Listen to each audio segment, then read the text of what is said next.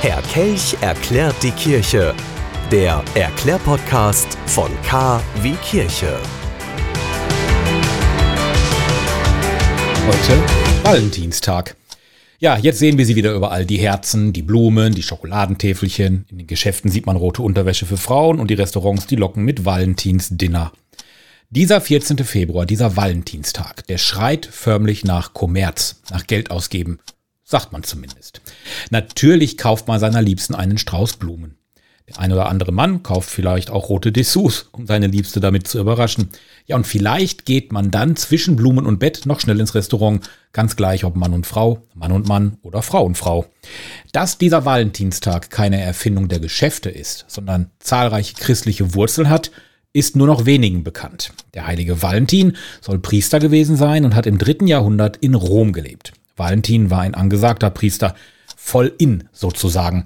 Denn die Ehen, die Valentin schloss, sollen unter einem besonders guten Stern gestanden haben. Da ging wohl nie was schief.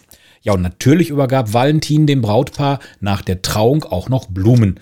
Nicht gekauft im Blumenladen, sondern aus seinem eigenen Garten. Was er aber auch tat, sorgte dann für Probleme. Er traute auch Soldaten. Die sollten aber eigentlich, so hat es der Kaiser seiner Zeit befohlen, unverheiratet bleiben.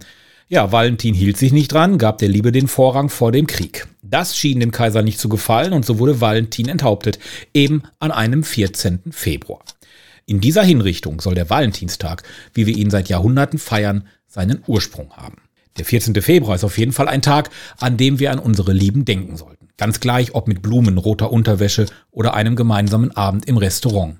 Es können auch nur einfach liebe Worte sein. Ja, und vielleicht hilft auch mal wieder das Händchen halten, was man immer häufiger in der stressigen Zeit vergisst. Zeit nehmen füreinander, das ist das, was zählt, heute und an jedem Tag. K wie Kirche. Der Glaube in Ihrem Ohr.